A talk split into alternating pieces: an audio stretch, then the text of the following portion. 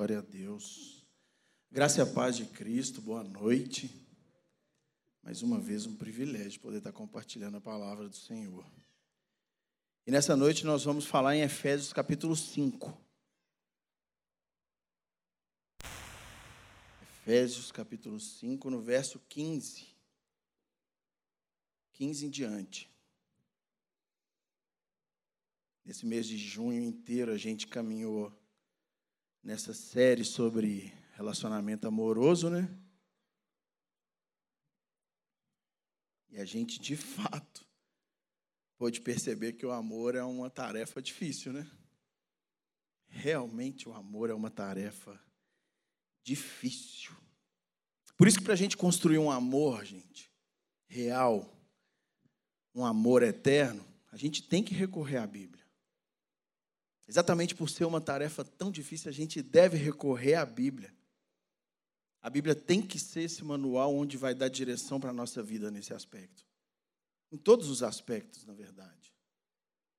Mas principalmente numa tarefa tão difícil, que é relacionamento. Eu estava conversando ali embaixo com a Fabiana e com o Zé, eu falei assim, a Bíblia ela tem que ser como um vademecum para a gente. Ela tem que ser um manual básico uma ferramenta base para a gente poder viver em todos os aspectos na vida como um cristão. É uma ferramenta maravilhosa. Por isso que a gente não pode filtrar as coisas que estão na palavra de Deus, na Bíblia, pela nossa ótica. A Bíblia, com certeza, é muito mais sábia do que nós. Com certeza, a Bíblia é muito mais sábia do que eu. Tem muito mais sabedoria ali do que o Tiago. Certamente, muito mais sabedoria do que vocês. Então você não vai viver e não vai ler a Bíblia de acordo com o que você pensa. Mas você passa a pensar de acordo com o que está na Bíblia. Você filtra a sua vida pela ótica da Bíblia. Porque ela é a palavra de Deus. E a gente tem estudado a palavra de Deus nos nossos encontros na juventude. E é isso que tem nos sustentado, é isso que tem trazido crescimento. E é por isso que a gente consegue se manter firme, por causa da palavra de Deus e desse crescimento espiritual. Amém? Efésios capítulo 5, verso 15 em diante. Tenham cuidado com a maneira como vocês vivem, que não seja como insensatos, mas como sábios, aproveitando ao máximo cada oportunidade, porque os dias são maus. Portanto, não sejam insensatos a palavra insensato, ela significa sem reflexão, sem inteligência, precipitados. Então, quando o apóstolo Paulo ele fala para a igreja para eles não serem como insensatos, quando a palavra de Deus vem de encontro conosco nessa noite, dizendo para a gente não ser como insensatos, a gente pode ver o significado, a gente pode ver a tradução dessa palavra, livre e direta, que a gente não viva como pessoas sem reflexão que não sejamos uma juventude que não reflete nas coisas, com precipitação, sem inteligência. Mas, na continuação do verso, procurem compreender qual é a vontade do Senhor.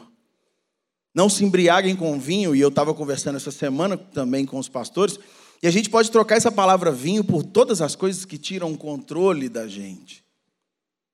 Não se deem a um relacionamento mal. Pensa no que, que vai te tirar da razão e do equilíbrio que o Espírito Santo traz. Não se embriaguem com vinho. Não idolatrem o dinheiro. Não idolatrem uma outra pessoa. Tudo que tire a razão e tire seu equilíbrio, o Espírito Santo não está naquilo.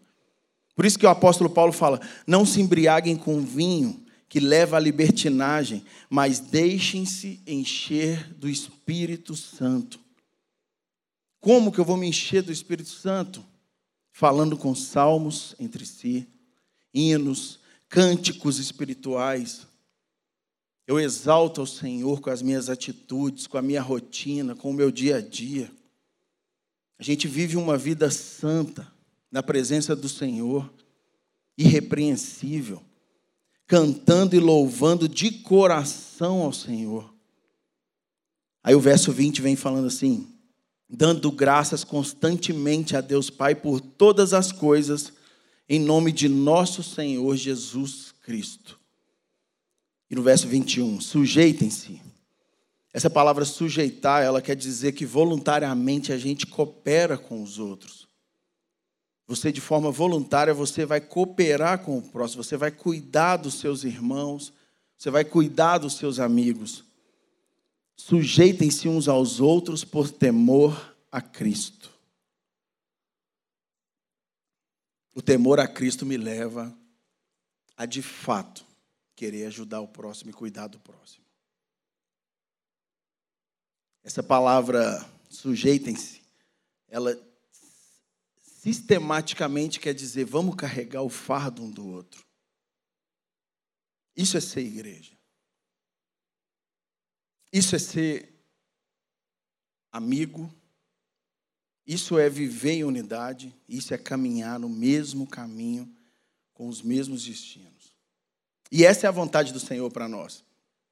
A Bíblia nos encoraja a viver dessa maneira.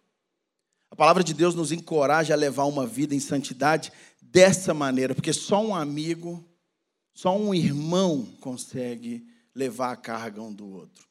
Só um irmão de verdade e um amigo consegue se sujeitar um ao outro da maneira bíblica. Por isso que a Bíblia sempre diz que relacionamentos eles começam com amizade. E quando a gente fala de relacionamentos que começam com amizade, a gente não está defendendo corte, não, gente. Porque não tem corte na Bíblia. A Bíblia não defende a ideia da corte.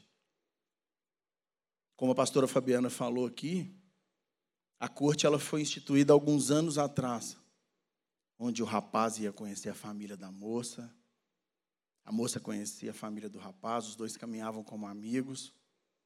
Então a corte só estava tentando traduzir uma ideia bíblica, mas a gente não defende corte. Exatamente porque a Bíblia não ensina isso. Mas a Bíblia ensina a gente a andar juntos no mesmo propósito, crescendo, com as juntas bem alinhadas, como Zé Mateus leu aqui agora, nesse momento. Por isso que a gente é chamado para se unir, para viver uma vida em santidade, caminhando juntos, e como eu disse anteriormente, na primeira mensagem dessa série, um relacionamento amoroso não é nada mais do que uma amizade que se tornou um namoro, um noivado e posteriormente um casamento. Mas aí começam algumas questões aqui. Porque quando a gente fala de relacionamento amoroso, a galera começa a se questionar. E começa a nos questionar como pastores também. Mas, pastor, eu posso beijar a menina? Pastor, quanto tempo que pode durar esse beijo na boca? São perguntas que eu escuto. E é rotineiro. Quanto tempo que eu vou demorar para conseguir dar o primeiro beijo na menina? E a resposta para esse tipo de pergunta, gente, ele não pode estar num padrão pessoal meu.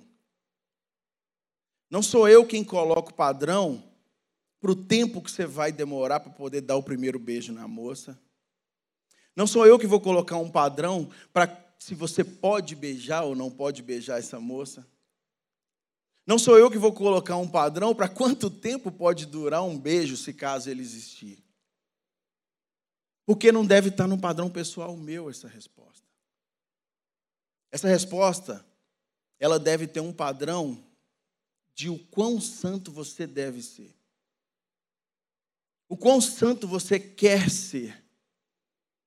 O quanto de santidade de relacionamento com Cristo você quer manter?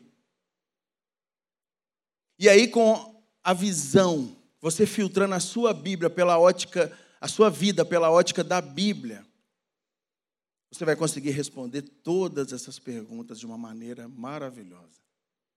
Porque não vai ter um padrão pessoal meu. Você não vai depender de um padrão pessoal de pessoas.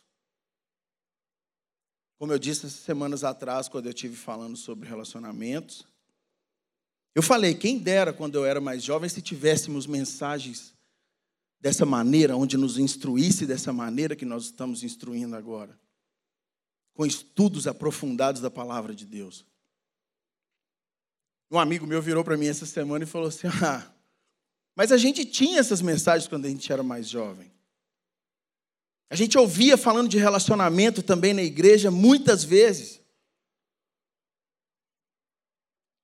Mas sabe o que acontecia que era muito negativo? As mensagens elas vinham sempre com uma resposta padronizada de quem estava com o microfone na mão. As respostas para esses questionamentos acerca de relacionamentos, de namoro, elas tinham um padrão pessoal da pessoa que estava pregando.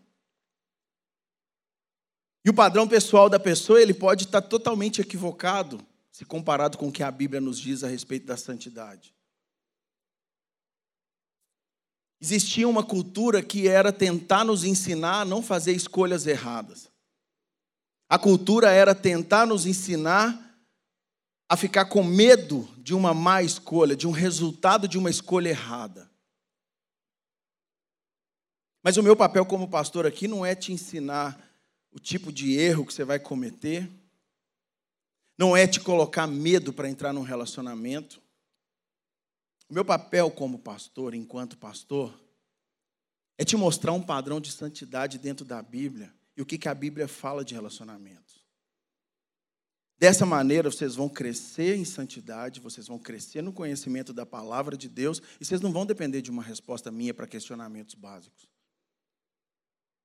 Vocês não vão depender de eu ficar te guiando para o que você vai fazer dentro de um relacionamento. O padrão de santidade está dentro da Bíblia. E como eu disse, você vai filtrar a sua vida por esse padrão. É a Bíblia que sempre nos fala como a gente vai viver dentro do nosso trabalho. É a Bíblia que nos fala como que a gente vai viver enquanto amigo, enquanto patrão, enquanto funcionário. A Bíblia que me fala como eu vivo como casado com a minha esposa. É a Bíblia que dá direção para homens solteiros e mulheres solteiras. Olha o que, que o apóstolo Paulo ele fala lá em 1 Coríntios capítulo 7, verso 8 e 9. Ele diz assim: Digo, porém, aos solteiros e às viúvas: é bom que permaneçam como eu. O apóstolo Paulo, ele vivia uma vida solteiro. Mas ele resolveu viver uma vida como um homem solteiro, pregando o evangelho. Teólogos discutem o motivo e chegam a vários resultados, várias opiniões. Mas o apóstolo Paulo fala assim no verso 9: Mas se não conseguem controlar-se, devem casar-se, pois é melhor casar-se do que ficar ardendo em desejo. Certamente ele estava falando assim: eu sou um cara que consigo segurar a onda.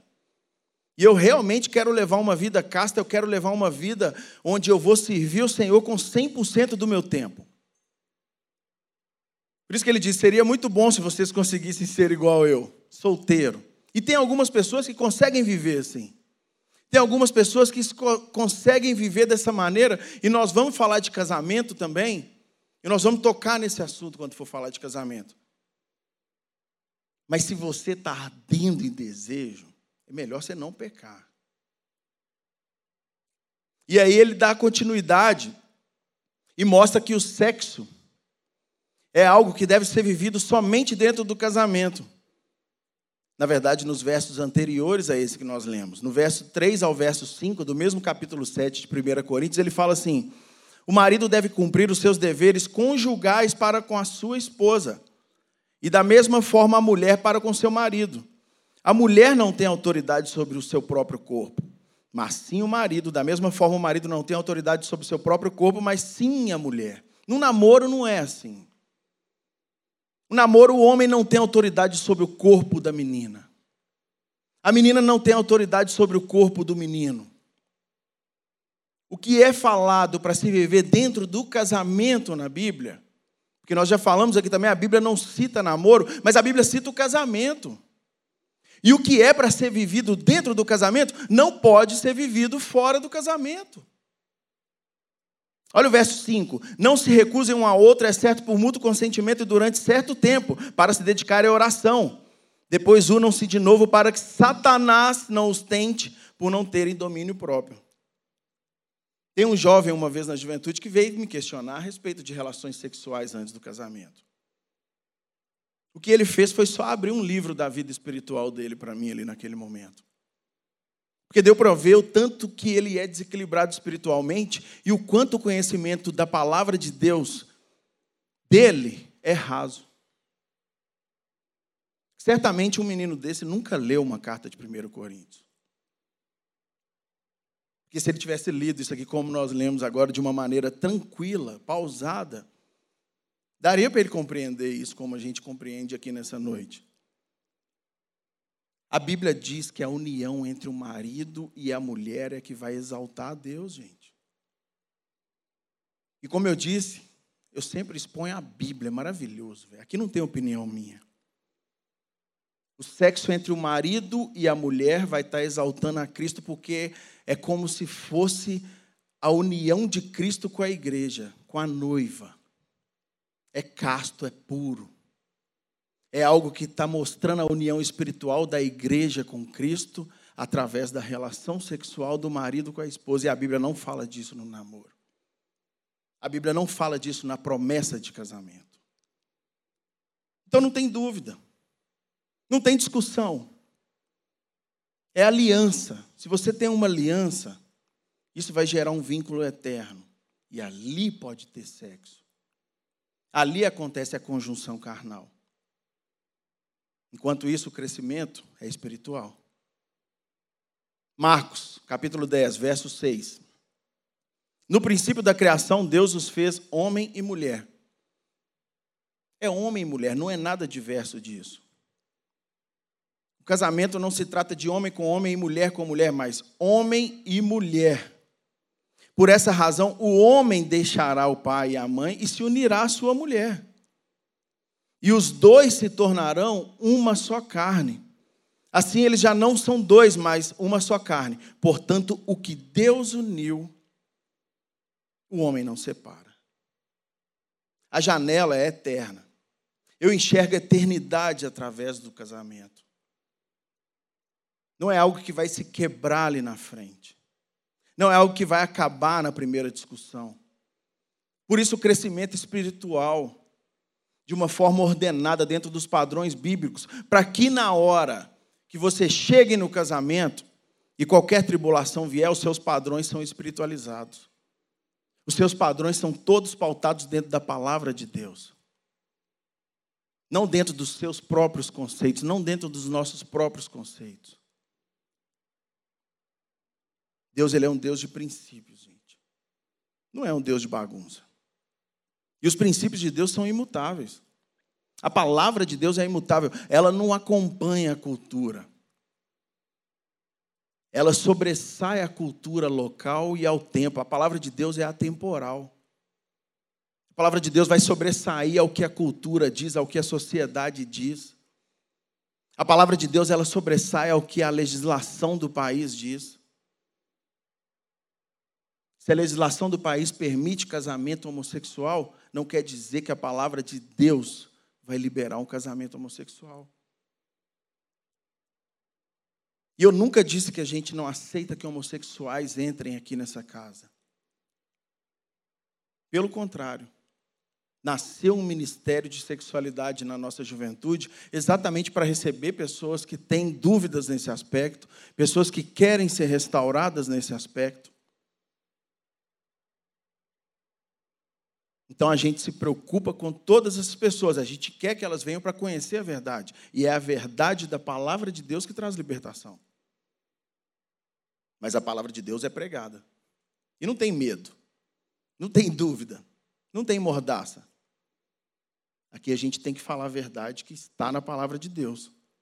Mas aí você concorda, pastor? Ok, não tem que ter relação sexual. Concordo que não vai ter sexo, e eu concordo com o senhor. E tem gente que ama falar que realmente não teve sexo que não tem sexo no relacionamento, mas tenta relativizar o toque. Tenta relativizar o que é sexo. E aí fica um questionamento: até que ponto o beijo e o contato não são pecados? Até que ponto o beijo longo não vai ser pecado? Até que ponto o meu contato com a minha namorada ou com a minha noiva não vai ser pecado? Gente, vamos ser bem sinceros aqui. A gente tem que ser muito sincero. Existem partes do nosso corpo, algumas partes no seu corpo, e que não devem estar ao alcance do namorado ou da namorada. Existem partes no seu corpo que alguns sexólogos eles chamam de zona erógena. E eu fui pesquisar essa semana, eu fui ler sobre o que os sexólogos falam dessas partes, dessas zonas erógenas. E os sexólogos, eles consideram essas partes chamadas de zonas erógenas, eles, eu vi que tem um entendimento comum, onde eles chamam essas partes de armas para os casais. E essas armas são consideradas ferramentas sexuais. Então, quando a gente olha um carinho no braço de um casal de namorado, um casal de namorado carinhando o braço do outro, a gente não põe maldade. A gente não coloca maldade num carinho no braço. Mas e um carinho no pescoço? Certamente a gente também não vai colocar maldade porque a gente pensa, poxa, a menina está fazendo um carinho no pescoço do namorado. Mas os sexólogos, não sou eu. Eu não estudei para tanto. O que eu fiz foi ler alguns textos essa semana. Os sexólogos chamam essa área do pescoço de zona erógena. E eles consideram essa área como uma ferramenta sexual para o casal usar dentro do relacionamento. Ai, pastor, é muito extremista, né? Ah, não, pastor, a minha namorada faz carinho no meu pescoço e eu não concordo com isso, não. Mano, eu li alguns autores essa semana, cristãos que falam para namoros de cristãos, e eles citam até que o carinho não deve ser um tipo de contato para namorados e para noivos já que são amigos que estão caminhando dentro de um ideal de crescimento de espiritualidade, por que, que vai ter um carinho, sendo que o contato é algo carnal e é algo que é para gerar sexo? Como eu disse, o padrão não é meu. Eu não estou botando um padrão para a nossa igreja e para a nossa juventude. Eu estou expondo o que eu li. E o que você vai ler dentro da palavra de Deus é o que vai te dar limites. A palavra de Deus vai te colocar no seu lugar, velho. É um carinho no pescoço que vai te fazer pecar? Não tem carinho no pescoço, gente. É um carinho no braço que vai te fazer pecar? Não tem carinho no braço, gente. É limite. Ah, pastor, mas o que, eu falo então das partes íntimas, o toque nas partes íntimas de uma moça? De um rapaz. O que, é que o senhor fala então de tirar a roupa? Mano!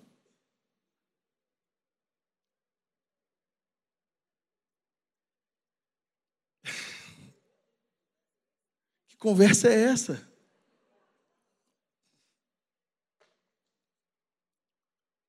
Se o carinho em, certas zonas do corpo ele é considerado uma arma para o sexo, uma arma para casais, vocês imaginem na hora que você toca na parte íntima de uma moça ou de um moço, de um rapaz? Imagine na hora que tira a roupa. E tem gente que tenta relativizar isso, gente. Você pode tentar se enganar. Você pode tentar maquiar a sua mente e talvez agir como um insano, porque você vai falar assim: não teve penetração, não teve conjunção carnal. Mas, cara, você já quebrou todas as barreiras para um carinho e já passou para algo sexual há muito tempo. Você já abriu mão da sua vida espiritual e relacionamento com Jesus Cristo para poder ter um toque a mais na sua namorada. Quebrando esse momento que deveria ser vivido dentro da aliança eterna. Quebrando um padrão divino quebrando um padrão que foi instituído por Deus, onde homem e mulher se unem em aliança eterna. E vem tentar relativizar pecado, gente. Por isso que eu falei que a Bíblia não acompanha a cultura. A Bíblia está muito acima dos padrões culturais, da legislação local. Está muito acima. Porque não é, não, não são os padrões culturais que vão dizer para nós como nós devemos viver como cristãos. Não é a sociedade. Não é filme, não é série que vai te mostrar como vocês devem viver como cristãos na área sexual. Série hoje em dia, então, gente, está uma loucura. Eu assisto séries. Eu assino Netflix, eu assino Amazon, eu assino uma, uma operadora americana que chama, como? Chama Kibi, que tem uns, umas séries de suspense que eu gosto. Eu assisto muitas séries. A minha diversão hoje é videogame série. Gente, o que está acontecendo com o mundo, gente? O padrão sexual na sociedade está muito distorcido. Eu comecei a jogar um jogo que chama The Last of Us 2 no PlayStation 4 essa semana. Maravilhoso o jogo, a primeira temporada, o The Last of Us 1. Maravilhosa a história, gente. Uma menininha que se machuca e o Joel vai lá e consegue salvar ela e os dois começam a fugir de zumbi. Tem uma imagem linda, o jogo não estou fazendo propaganda para o jogo não, tá? Mas o jogo tem uma imagem linda, uma fotografia linda. A minha esposa, eu ia jogando e ela sentada do meu lado no sofá, ela não deixava eu pular as cenas. Eu não podia apertar quadrado e pular a cena. Porque ela queria ver a história. E eu não ligo para a história, eu quero matar zumbi. Mas ela queria ver a história. Ela queria ficar olhando e eu, tá, vai lá. E eu doido para ir agachado pegar o zumbi pelo pescoço, mas ela queria assistir. Linda história, gente. Mas no The Last of Us 2 agora, eles deram uma escolha sexual totalmente diversa do que a Bíblia traz para nós. Isso está entrando na nossa casa. Isso está tomando conta da nossa mente para que a gente acredite que aquilo é normal. A menininha que no The Last of Us 1 é uma criança, no 2 ela se tornou uma mulher. E eles colocaram ela como lésbica. Eles colocaram a menina fumando maconha. Falei, cara, o que está acontecendo? Eu joguei um dia e não consegui, não consegui continuar. Voltei para o Call of Duty. Falei, vou matar gente agora, em vez de matar zumbi. Estou brincando. mas eu não aguentei, gente. Ah, ah mas você está discriminando. Eu não estou discriminando, gente. Mas é diverso ao que eu acredito, é diverso ao que eu leio na palavra do Senhor. E eu não quero jogar um jogo onde aparece duas meninas transando, velho. De calcinha e sutiã. O que, que a nossa sociedade está pensando? Isso está entrando naturalmente nas nossas casas? Séries estão entrando na nossa casa, onde todo mundo anda pelado na série e a gente está assistindo imaginando que eles são robôs. Mas os caras estão pelados lá.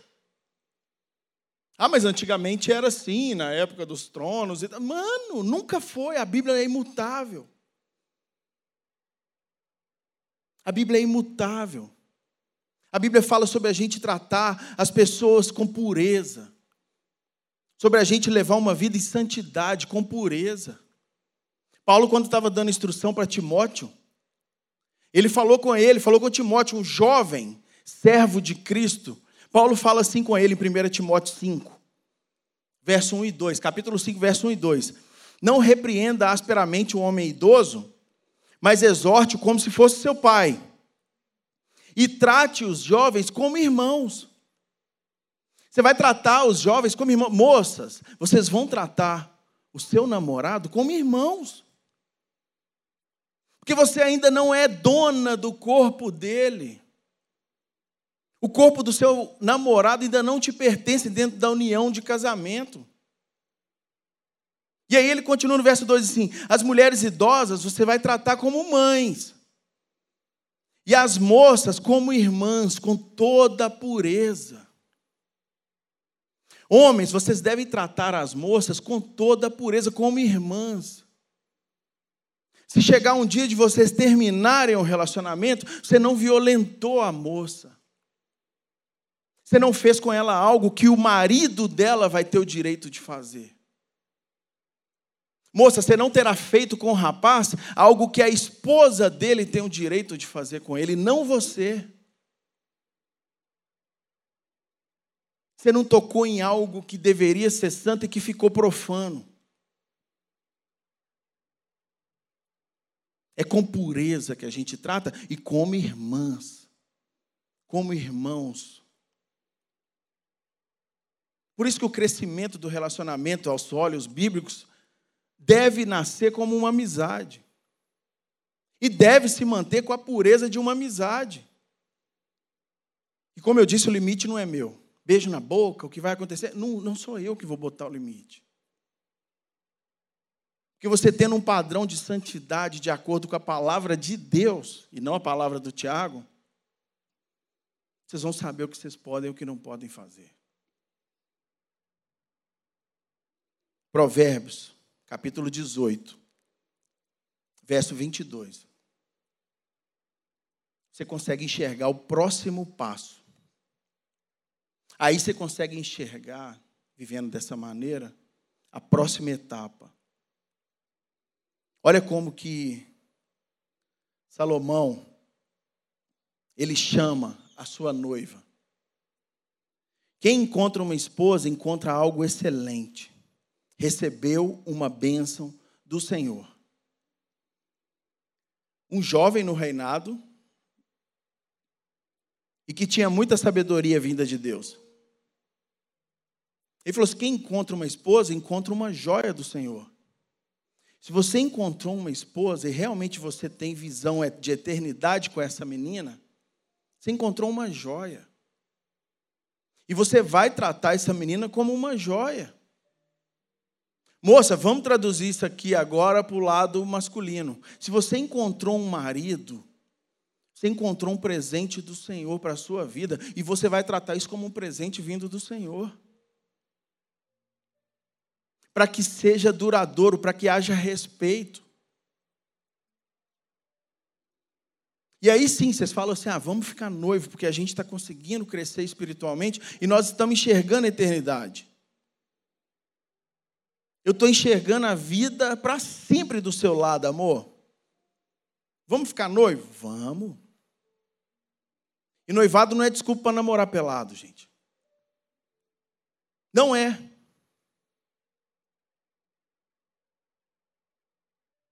O noivado é algo onde a razão entra em evidência dentro desse relacionamento. Olha o que, que Salomão fala para sua noiva. Cânticos, capítulo 4, verso 12. Olha a declaração de amor. Você tem que pedir a Deus para que o seu namorado ou a sua noiva te dê. Olha a declaração. Você é um jardim fechado, minha irmã, minha noiva. Você é uma nascente fechada, uma fonte selada. Sabe qual que é a visão que a gente tem através desse verso aqui? É que a exclusividade da noiva aqui nesse verso, ele mostra como deve ser o relacionamento de vocês para as aberturas do pecado. A exclusividade do amor que Salomão cita para sua noiva, ele mostra como deve ser o seu relacionamento a respeito do pecado. Um jardim fechado, algo selado pelo Espírito Santo de Deus algo onde a corrupção pecaminosa ela não vai alcançar vocês para tentar destruir amanhã, para tentar te acusar amanhã, para tentar jogar na sua cara amanhã algo que você errou lá atrás. Essa é a maior vontade do diabo: roubar, matar e destruir. Ele quer roubar o seu relacionamento, ele quer matar os seus sonhos, ele quer destruir a sua família, essa família que vai nascer na presença do Senhor. Essa é a vontade do diabo. A gente tem um exemplo de Cristo.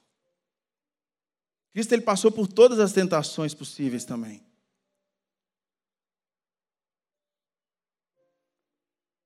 Cristo passou.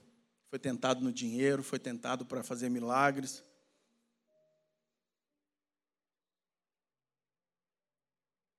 E eu falo abertamente, gente. Eu nunca tive problema de falar do meu passado.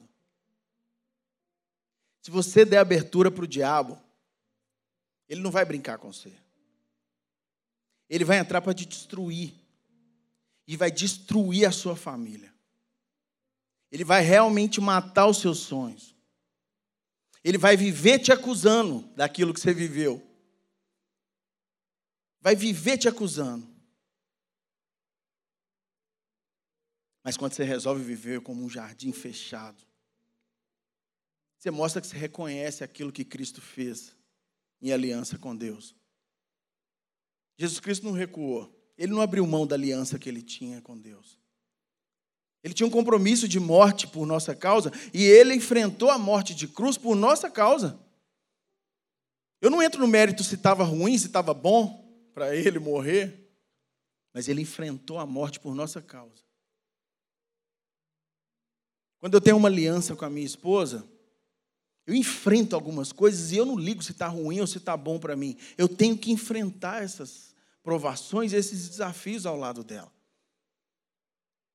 Um namorado e um noivo, ele passa pelos desafios dentro do namoro e dentro do noivado, acreditando que um dia ele vai conseguir enfrentar isso dentro do casamento. A moça, a mesma coisa. Quando eu falo rapaz, eu não preciso citar a moça, não. Vocês já conseguem converter na mente aí, né? A razão entrou em evidência nesse noivado. E como eu disse, não é motivo para namorar pelado, porque muita gente também começa a relativizar. Ah, agora nós já marcamos a data. Está liberado. Não, não tem isso. Você ainda não tem uma aliança sagrada, santificada com essa moça. E a razão entra em evidência. Que razão é essa? Agora são as conquistas. O namoro, vocês estavam se conhecendo, não é? Uma vida de amizade, um relacionamento de conhecimento, crescimento espiritual. Os dois caminham crescendo espiritualmente, os dois servem na igreja local jovem e a menina jovem, o moço e a moça, o rapaz e a moça, o homem e a mulher servem na igreja local como solteiros, andando acompanhado de outros jovens. A gente anda acompanhado de mais pessoas, eu não fico sozinho com minha namorada, não. A gente anda junto, vamos embora, vamos junto, vamos estar junto, vamos caminhar juntos.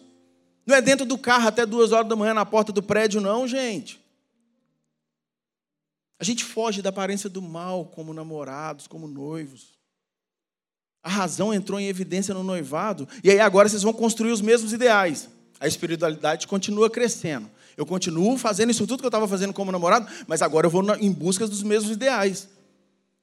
Agora você vai começar a pensar naquilo que vocês vão construir juntos. Nossa, nós estamos, vamos, vamos ficar noivo. E aí, onde que nós vamos morar? Nós vamos morar em tal bairro.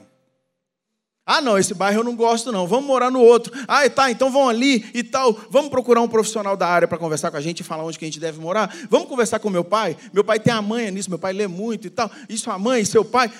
Os ideais estão sendo comuns. Que cor que vai ser a nossa geladeira? Amarela. Ah, não, amarela eu não gosto, não. Eu quero vermelho. Ah, então tá, escolhe a geladeira que eu escolho a batedeira.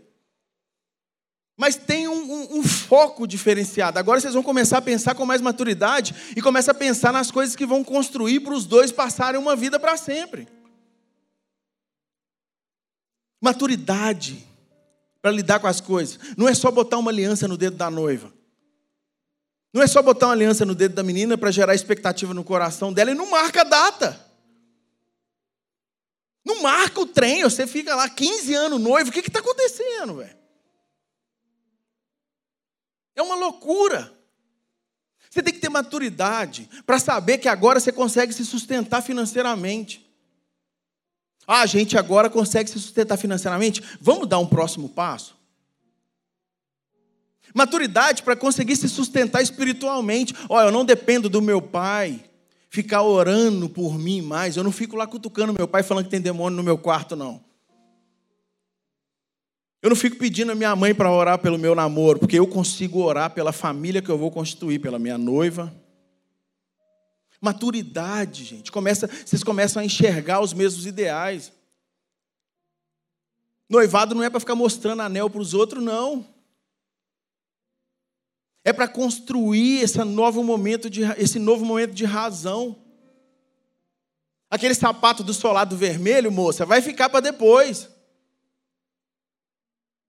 Aquele tênis cheio de mola, cheio de trem, mano, vai ficar para depois.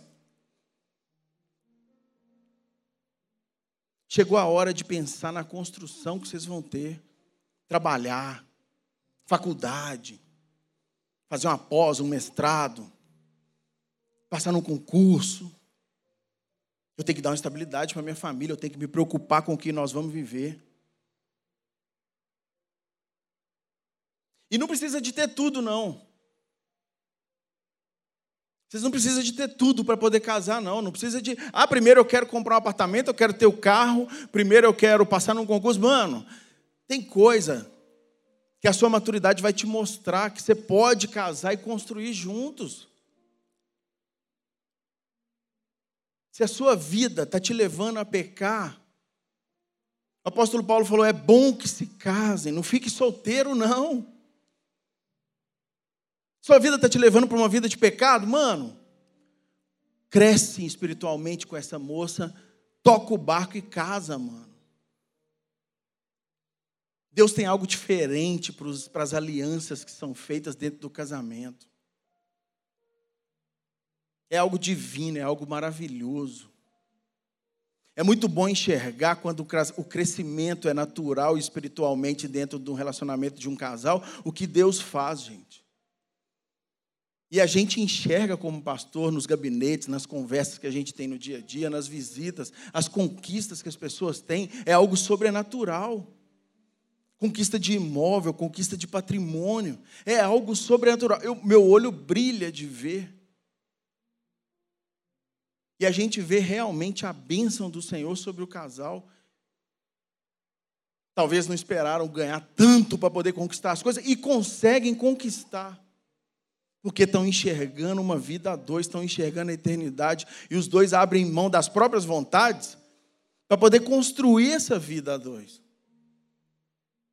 É lindo de ver isso, vocês não têm noção. Vocês não têm noção de como é lindo ver um casal construindo e indo em direção a esse casamento.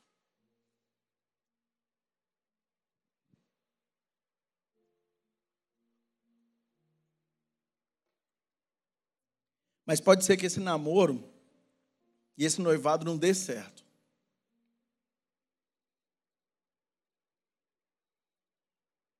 Pode ser que, por algum motivo, ele acabe. E você realmente sonhou com a eternidade ao lado da moça. Você, moça, sonhou com a eternidade ao lado do rapaz, já que nós, como cristãos, a gente ensinou isso. Você namora pensando no casamento. Você vai se tornar noiva do, do homem por, porque você quer se casar com ele. O rapaz pede a mão da moça em casamento e, se, e fica noivo com ela porque ele quer casar com ela. Ninguém começa um namoro para terminar, ninguém começa um noivado para terminar. Mas quer seja por um motivo de mau caráter seu, ou quer seja só porque a moça não quer mais continuar namorando com você? Porque talvez ela não gostou de algo, talvez ela não concorde com, com o seu jeito, não gostou de conviver com você enquanto namorado. E ela tem o direito de terminar, o rapaz tem o direito de terminar enquanto está namorando, enquanto está noivo. E isso vai acontecer se essa pessoa não estiver sentindo bem. Mas o que acontece é que às vezes o coração dessa pessoa enche de tristeza. O seu coração inunda de tristeza porque você não esperava aquilo. E o ser humano ele foi criado para exaltar o Senhor Deus em glória eterna. Nós fomos criados para a eternidade. O homem foi criado para a eternidade. O homem foi criado para exaltar a Deus a todo tempo, para conviver em vida eterna, para poder adorar a Deus todo tempo. Mas aí veio o pecado. E o pecado fez entrar término, fez entrar morte, fez entrar fim na vida do ser humano. Então nós fomos criados de uma maneira e estamos tendo que viver de uma maneira totalmente diferente daquela qual nós fomos criados. Por isso que quando alguém morre, a gente chora, a gente sente a tristeza da perda daquela pessoa. Porque nós não sabemos lidar com fins. E num relacionamento, quando tem um fim inesperado, como eu disse, seja por mau caratismo ou simplesmente porque não tem compatibilidade, a tristeza pode encher o seu coração. E quando a tristeza enche o seu coração, existem duas formas de você passar por isso. Quando seu coração enche de tristeza, existem duas maneiras de você passar por essa tristeza e por esse término. Duas coisas podem acontecer. E algumas pessoas elas podem levar dias para poder superar essa tristeza. Outras vão levar meses para superar essa tristeza. Até ano é aceitável se você for superar essa tristeza. Mas existem pessoas que conseguem realmente superar a tristeza e conseguem passar por esse problema que aconteceu, nessa quebra que aconteceu na sua vida, porque você consegue continuar mantendo outros amigos no seu relacionamento. E aí você se apega a esses amigos de novo. Você não se afastou dos amigos quando você começou a namorar com a moça. Aí você continua perto desses amigos. Nesse namoro, você não se afastou de Deus. E você manteve um relacionamento com Deus. Quando termina, eu não falei nenhuma vez que não vai existir tristeza por términos, gente. Então a tristeza vai te pegar provavelmente, mas você manteve um relacionamento com Deus e aí você se apega em Deus novamente, porque você se manteve em contato com Jesus Cristo. E o buraco da perda dessa menina, o buraco da perda desse rapaz, ele volta a ser preenchido pelos amigos, volta a ser preenchido por Jesus Cristo por completo. Mas existe uma outra maneira onde você também passa por dias, talvez meses, talvez até anos, dentro dessa tristeza profunda. Onde você deixa a tristeza tomar conta do seu coração. E nessa segunda forma de passar por esse término, por esse fim, por essa tristeza, essa pessoa não consegue abandonar essa tristeza que tomou conta do ser dele. Nessa segunda forma, a pessoa começa a se, a se quebrar por dentro e a pessoa começa a achar que tudo está acabado na vida dela. Eu não consigo viver mais nenhum relacionamento na minha vida. Para mim acabou. Eu não quero saber dessas meninas mais.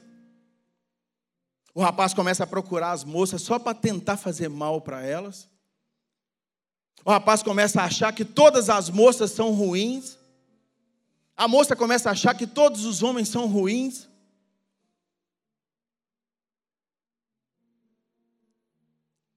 A moça começa a querer fazer mal para todos os homens que ela conversa.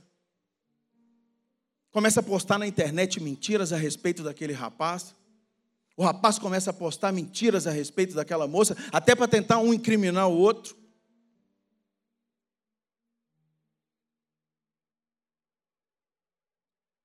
Essa é a maior prova, gente, de que Jesus Cristo deixou de ser o centro desse relacionamento. Porque tanto no primeiro exemplo que nós usamos, quanto no segundo, os dois passaram pela tristeza. Os dois passaram por esse momento de rompimento. No momento do namoro, o crescimento é espiritual. A minha carne ainda não entra em jogo é o meu espírito caminhando junto com a outra menina e a gente cresce espiritualmente.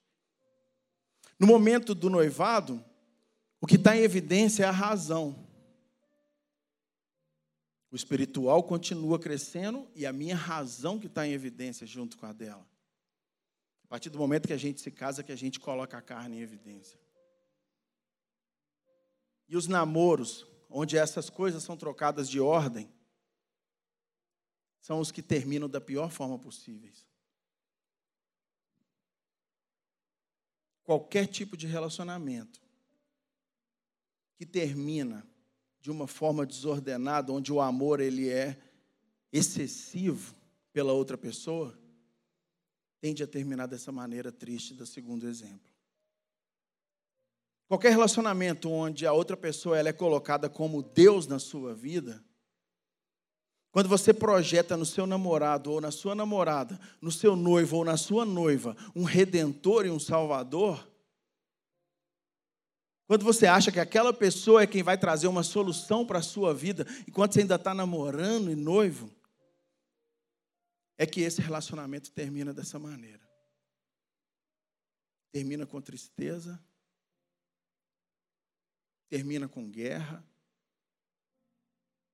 termina com luta, termina com falta de respeito, totalmente diverso da maneira que Cristo nos mandou viver enquanto um só corpo.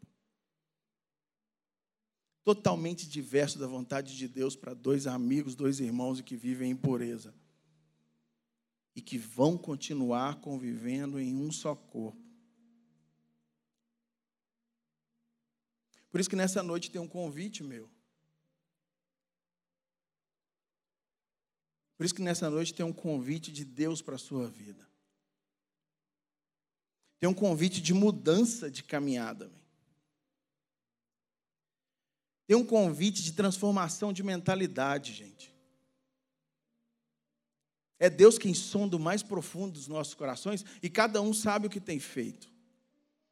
Cada um sabe o que tem passado, sabe, cada um sabe o que passou e as amarguras que já ficaram no seu coração e que talvez nem te deixam entrar em um novo relacionamento por causa do trauma gerado de um relacionamento mal sucedido. Um relacionamento mal construído talvez gera trauma na pessoa e a pessoa não quer nem entrar em outro relacionamento. Eu vejo jovens perdendo mulheres de Deus. Eu vejo jovens mulheres perdendo homens de Deus para a vida delas, porque fizeram escolhas mal sucedidas. E os relacionamentos terminam com uma tristeza profunda de ambos os lados. Existe um convite poderoso dentro da palavra de Deus. Existe um convite poderoso dentro da vontade de Deus para nós como igreja. E esse convite nessa noite é para que haja perdão aqui é para que verdadeiramente você comece a lembrar agora das moças que você feriu,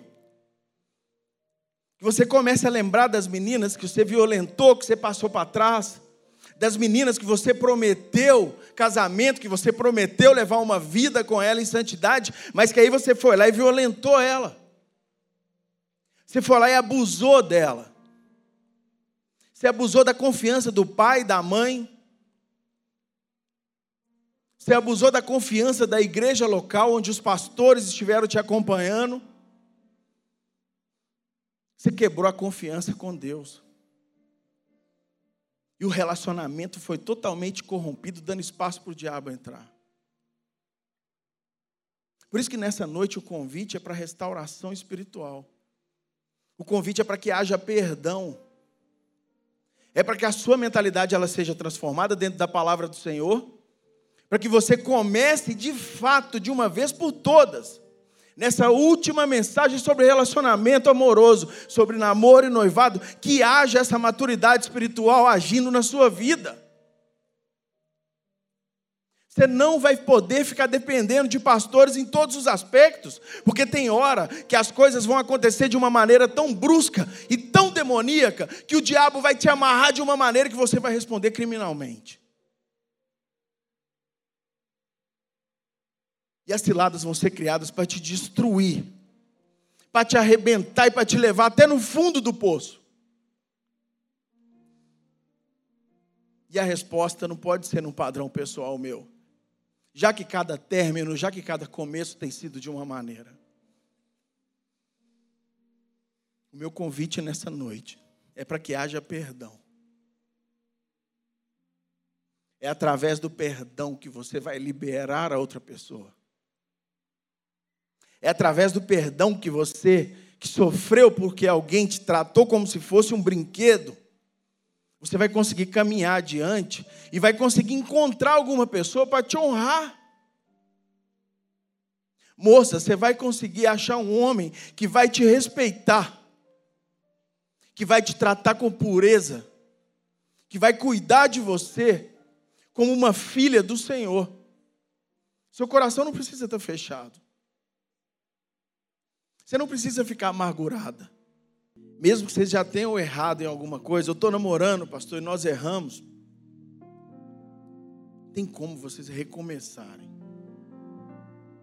Tem como vocês fazerem um voto com Deus e falar assim: Deus, eu vou te respeitar e vou te honrar dentro da tua palavra, Pai. Eu tenho uma aliança com o Senhor, Deus. E aí vocês já enxergam os limites que tem dentro desse, desse relacionamento. Mas tem como. Tem como vocês perdoarem as pessoas que já passaram pela sua vida e já trouxeram algum trauma? Tem como, velho. Tem como viver fora da imoralidade sexual por causa do poder de Deus que atua em nós? Tem como. Tem como fazer escolhas sábias como jovens porque vários jovens na Bíblia fizeram escolhas sábias. Vários jovens resolveram honrar a Deus e servir a Deus na juventude e mostraram que tem como. Por isso que eu oro e tenho clamado a Deus para que a nossa juventude ela faça escolhas com sabedoria.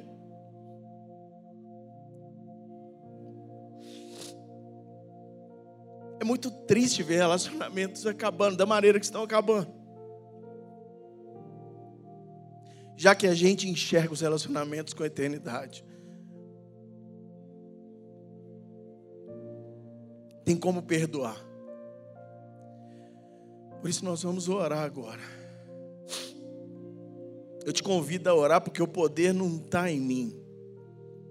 O poder está na oração, exatamente porque quem a ouve é Jesus Cristo. Ele é o autor da criação e tudo subsiste por causa dele. Todas as coisas são sustentadas por ele. Quanto mais sustentar um relacionamento, gente, é lógico que é através da ótica dele. Que Jesus seja o pilar do seu relacionamento, jovem. Jovem moça, que Jesus seja o pilar do seu relacionamento. Coloque Jesus como referência de pureza, de santidade. E veja como ele agiu em todas as situações. Quando uma mulher se aproxima nua e ele pega um manto e cobre ela, jovem. Começa a olhar para Jesus. Você não vai depender de respostas de ninguém para a sua caminhada. Você vai depender da palavra de Deus, da Bíblia. Pai de amor, é o Senhor quem sonda cada coração, Pai, nessa noite. E eu tentei, Pai, caminhar aqui dentro, Pai, do que eu propus ali na, no estudo. Tentei, Pai, caminhar, Pai, com razão dentro da Sua palavra.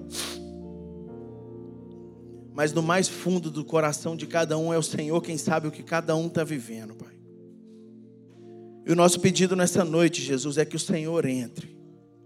Entre nessa casa, entre na vida dessa pessoa, entre no coração, transformando mentalidade, entre no coração de cada um, transformando relacionamentos. Que haja perdão, Deus. Que a liberação da outra pessoa que ficou no passado seja, seja feita nessa noite, Jesus Traz força para cada um desses jovens, para cada homem, cada mulher, Pai, que passou por um término com tristeza. Que não haja conversa de depressão, que não haja conversa de suicídio, Pai. Porque nós confiamos no poder do Senhor.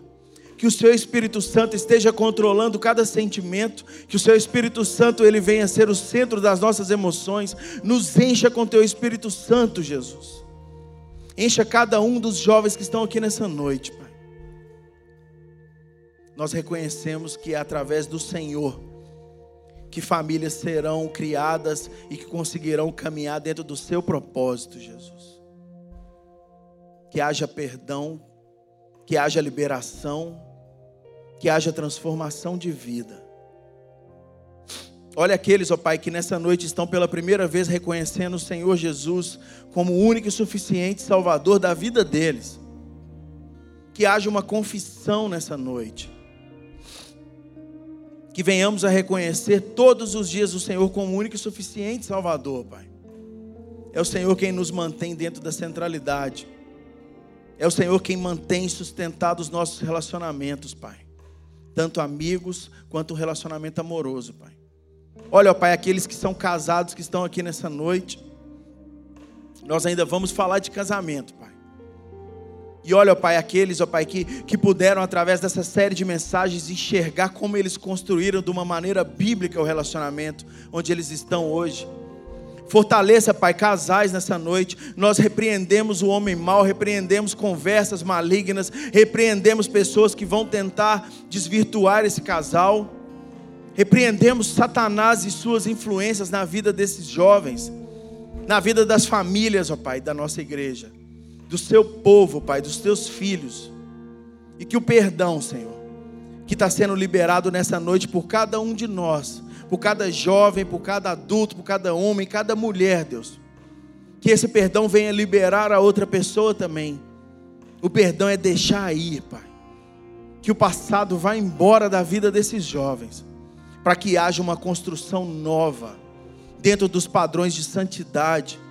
Olha os casais, Pai, que já viveram talvez algum problema relacional, que já avançaram alguns limites. O Senhor pode restaurar os relacionamentos, Jesus. Olha os amigos, Pai, que têm algum problema nos seus relacionamentos amigáveis. É o Senhor quem restaura todos os relacionamentos, Jesus. E nós te agradecemos por tudo que o Senhor já tem feito. E sabemos, ó Pai, que o poder está nas mãos do Senhor. É ao Senhor que nós clamamos. Não nos abandone e continue se manifestando para nós. Toque em nós, Jesus. Toque em cada um desses jovens, em cada um desses homens e mulheres, Pai namorados, noivos, maridos, mulheres, futuras famílias, futuros maridos, futuras esposas. Toque nesses jovens, Jesus, para que realmente eles possam entender o chamado na vida deles para que haja uma transformação e que novas famílias comecem a nascer aqui na nossa igreja, que novas estruturas familiares venham ser exemplo para a nossa sociedade, que novos homens, novas mulheres, pais, mães venham mostrar para a sociedade qual é o padrão de santidade que o Senhor propôs e que é isso que funciona dentro da Sua vontade, Pai. Nós te agradecemos no nome poderoso do Senhor Jesus. Amém.